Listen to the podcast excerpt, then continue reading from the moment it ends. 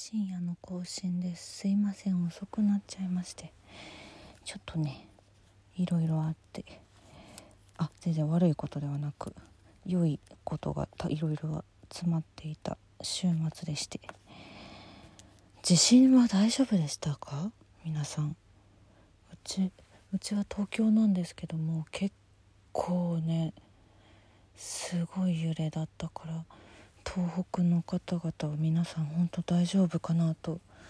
心配なんですけれども。まだね余震もあるかもしれないしさっきも岩手でまた大きな地震来たっていうのがありましたし本当に気をつけてこの3連休もね過ごせていけたらと思っております。いやいや。そんなわけで日はまたいでしまいましたが2022年3月18日金曜日の分です。今週も1週間お疲れ様でした。石井舞の今週はこれでおしまい。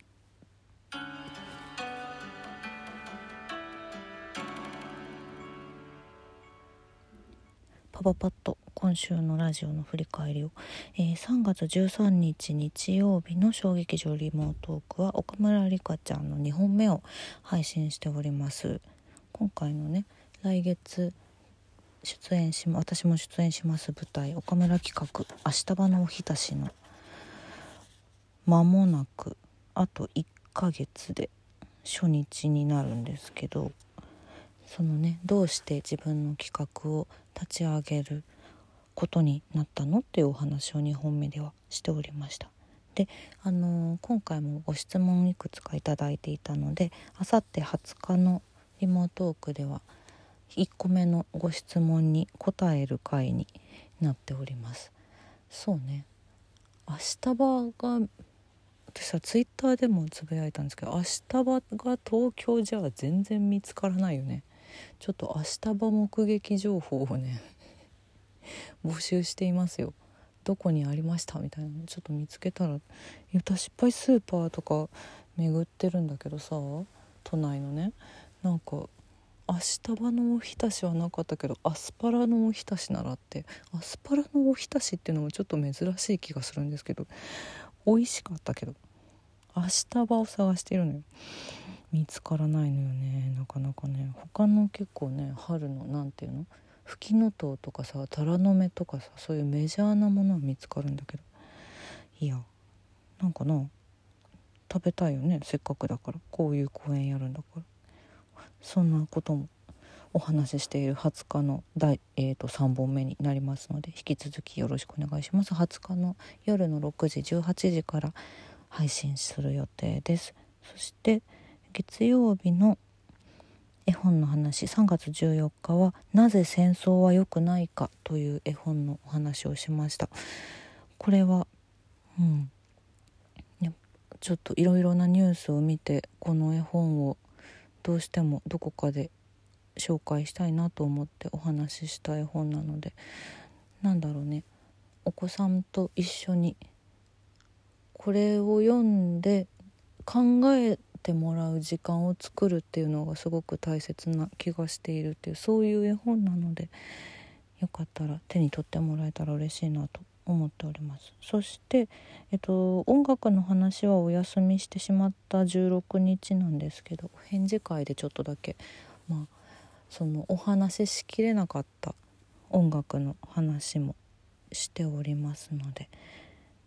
お返事会を聞いていただけたらと思います。あちょっとねすいませんね。盛りだくさんな昨日今日でして私ちょっとこの話はまたいつかしようかなと思ってるんですけど今すぐにちょっと話しきれるようなあれじゃなかったんでなんかそうねすごくね久しぶりに会えた友人がいて何人もいてうん。すごく楽しく過ごせたんですけどでもその分なんか自信もあったしあとああ雨雨すごいね。すごいかったね。もう止んでますけど東京は。ね急にまた寒いしあんなにあったかくなったのに。ちょっとこの気温の変化で体調を崩したりしたらいいかなと思ってるんで本当あったかくしてこの後寝ようと思ってるんですけど。なんだろうななんか思い出としてはすごい楽しい時間を過ごせているんですけど今週。ただちょっとね不安がまた出てきた今週でして。3月の地震って嫌だよね。やっぱこの11年。うん。でなんかしかも夜だったじゃないですか。一番最初の一番最初っていうかまあその大きくドンときた。おとといち、うんと、日付変わってるからおとといん？違う。3日前かも。16日だの23時台だったもんね。なんかやっぱさあの時間に来るとさ本当に怖くて。でうちは停電とかはなかったんですけどやっぱ停電してた地域ね都内もあったみたいだし東京から北の方は結構そういう地域もあったみたいで。でなんかほんと偶然なんですけど私そのまあ、過去の回を聞いてくださってる方はご存知だと思うんですがちょっと毎日生配信をしているとある方の YouTube を毎日見てるんですね。であの地震の日偶然その時間までまだその日の分の生配信されてなくって地震の直後にね始まったんですよ YouTube で。でやっぱなんかその方のねまあ他の YouTube 私そんなに配信ってあんまり見数多く見ないからどういう感じなのか分かんないんですけどその方の YouTube チャンネルのコメントはね本当にあったかいの。みんな本当にあったかくって普段から。でやっぱ地震の直後だったからなんだろう。例えば一人暮らしですごい不安だったので配信してくださって本当に助かりますっていう。本当にちょっとあの気持ちが落ち着きました。ありがとうございますっていうそういうあったかいコメントがいっぱいあって。でまあ私はちょっとなんだろうコメントはせずに毎回見ている。リアルタイムで見れない時もあるからだなんだけどコメントは私はしてないけれどもでもやっぱり同じ気持ちになってあやっぱりこうして不安な夜を抱えている人が自分だけじゃないんだって思えるだけでみんなみんな気持ちは同じなんだって思えるだけでちょっとね落ち着いたりとかできたからなんか本当にほっとしました。そういう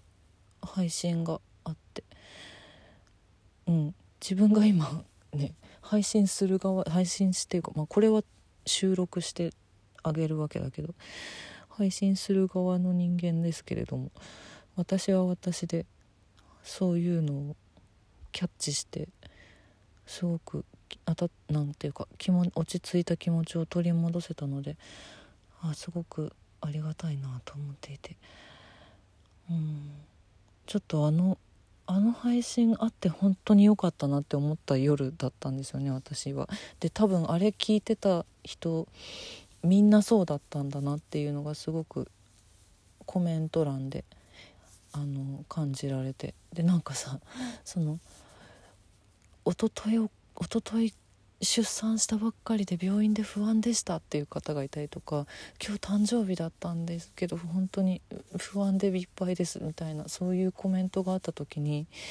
あのコメント欄でさ「あごご出産おめでとうございます」とか「お誕生日おめでとうございます」とかそういうさ掛け合いがさされるような本当になんかねもう視聴者が温かいんですよその方の。コメント欄はいつでも。それがいつもに増してすごくいっぱい何て言うのかな愛が溢れていたっていうのをあのちょうどリアルタイムであの私も共有させてもらえてあなんかこうこういう人たちのき見ている配信を私も見ていて本当に良かったなっていう風に思えたあの地震の日の夜だったんですよね実は。うん私はちょっとねライブ配信はまだやったことがないのだけれどもそしてそのねあんまりそういう風に役に立てたことはないかもしれないけれどもなんかこうね一人で寂しいなとかそういうことを感じてしまった時にちょっとでも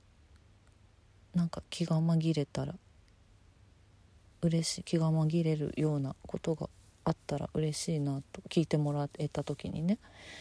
そんな風に私も思っているしなんだろ